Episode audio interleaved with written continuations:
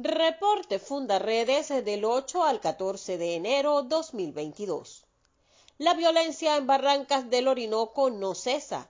Esta semana otras dos personas murieron en medio de los enfrentamientos que comenzaron el primero de enero y mantienen en vilo a los habitantes de la zona. Cientos de familias se han trasladado hacia comunidades vecinas temiendo por sus vidas. Representantes de etnias indígenas explicaron que debido a los desplazamientos se han visto imposibilitados de suministrar a sus familias el sustento necesario. Nuestros hijos lloran de hambre, señalaron a medios locales. Inicialmente la situación se produjo entre integrantes del llamado Sindicato de Barrancas y la guerrilla del ELN Luego, la población fue militarizada y equipos del Cuerpo de Investigaciones Científicas Penales y Criminalísticas realizan operativos en diversos sectores, en medio de los cuales se han generado nuevos enfrentamientos entre funcionarios y miembros del sindicato.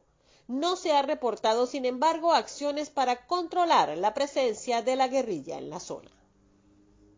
El corredor fronterizo Apure-Arauca se ha convertido en el escenario de una lucha sin cuartel entre las guerrillas del ELN y las disidencias de las FARC por el control de las rutas del narcotráfico y otros ilícitos. En medio ha quedado la población civil, que incluye además a un puñado de comunidades indígenas, a quienes esta explosión de violencia ha dejado sin medios para obtener su sustento y les ha obligado a abandonar sus hogares para intentar salvaguardar sus vidas. Los combates han dejado una estela de muerte cuya cuenta así como la de los heridos, se pierde entre la desinformación y el ocultamiento. Esta semana dos hombres fueron emboscados y asesinados por sujetos desconocidos mientras se trasladaban en un camión por el sector Orichuna del municipio Páez del estado Apure. Otro hombre fue acribillado a tiros frente al matadero de Guasdualito, también en el municipio Páez, tras ser sacado de su casa por hombres armados. Y un comunicador social comunitario fue asesinado en el sector de Puerto Páez, en esa entidad. Human Rights Watch presentó su informe anual sobre violaciones de derechos humanos y en relación a Venezuela señaló que las fuerzas de seguridad son responsables de ejecuciones extrajudiciales y desapariciones forzadas.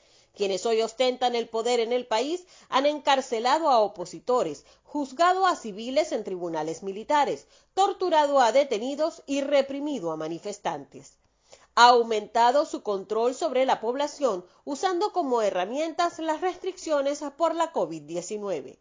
La falta de independencia judicial ha facilitado que estos delitos queden impunes y las autoridades judiciales han participado o sido cómplices de estos abusos. Todo ello sumado a la situación de emergencia humanitaria compleja que viven los venezolanos, quienes no tienen acceso a atención de la salud básica ni a una nutrición adecuada. Preocupaciones crónicas incluyen brutalidad policial, condiciones precarias de detención, impunidad ante violaciones de derechos humanos y hostigamiento a defensores de derechos humanos y medios de comunicación independientes, sin olvidar que el éxodo de quienes huyen de la represión y la emergencia humanitaria representa la mayor crisis migratoria en la historia reciente. El secretario de Estado de los Países Bajos, Raymond Knopf, informó a través de una carta enviada al Parlamento que Curazao no seguirá recibiendo ayuda económica de su nación por violar los derechos humanos de los migrantes venezolanos. Países Bajos ha apoyado económicamente a Curazao para mejorar la situación y el trato hacia los indocumentados. Sin embargo, un reciente informe de Amnistía Internacional expone la detención de la que son víctimas los migrantes que llegan a las costas del país caribeño, quienes son presionados a firmar documentos de deportación escritos en holandés y retenidos durante meses en centros insalubres y en condiciones de hacinamiento. Fundarredes divulgó su boletín informativo número 36 titulado La violencia se impuso en las elecciones regionales y municipales del 21 de noviembre, jornada que estuvo signada por la violencia de grupos armados, colectivos e integrantes del Ejército de Liberación Nacional ELN, situación que fue documentada mediante denuncias que llegaron desde los estados fronterizos e incluso desde otras entidades del país, pese a que se contaba con la observación internacional de la Unión Europea y el Centro Carter, además de un Consejo Nacional Electoral en apariencia más plural y diverso. En Delta Amacuro, los enfrentamientos que tienen lugar en Monagas han llevado a la militarización de los puertos y rutas fluviales de esa entidad, cuyos habitantes reportan la presencia de efectivos fuertemente armados patrullando el Orinoco. Además, los habitantes de las comunidades Guaraos, Navazanuca y San Francisco de Guayo, en el municipio Antonio Díaz del estado del Tamacuro, denuncian la falta de médicos en los hospitales de ambas poblaciones. En Táchira, un joven de 16 años de edad y otros dos muchachos que lo acompañaban fueron secuestrados en la población de El Piñal el pasado martes 4 de enero. La madre del joven teme que los hubieran trasladado y asesinado en el estado Apure y que su cadáver hubiese sido sepultado en tiempo récord en el cementerio de Guasdualito. En la frontera entre Táchira y norte de Santander se produjo una balacera en el sector colombiano de la Parada, en el cual resultó herida una persona. Según testigos, el hombre dedicado a la economía informal se habría negado a pagar la vacuna. También en la frontera un joven fue herido con arma blanca a nivel del pulmón derecho en un hecho ocurrido en la trocha conocida como Las Pampas en San Antonio, municipio Bolívar.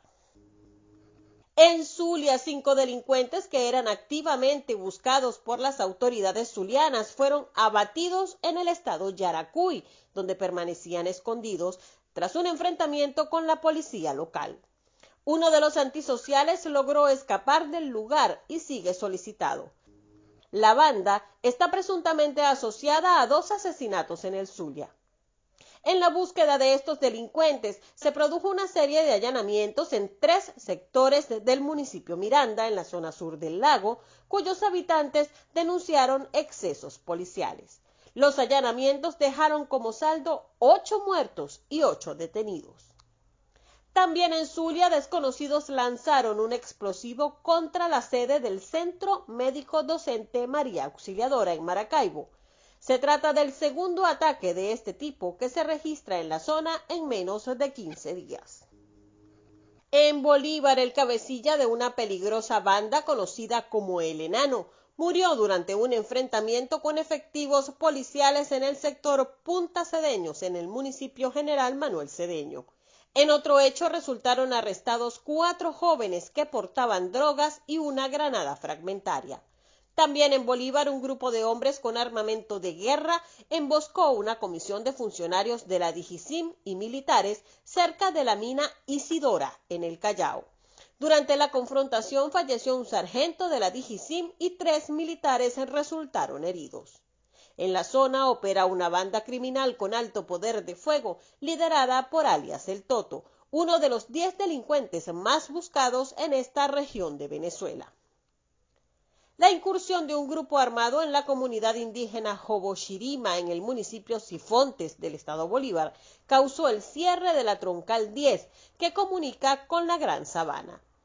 Comparte, ayudemos a vencer la censura en Venezuela. Consulta esta y otras informaciones en nuestro portal www.fundaredes.org.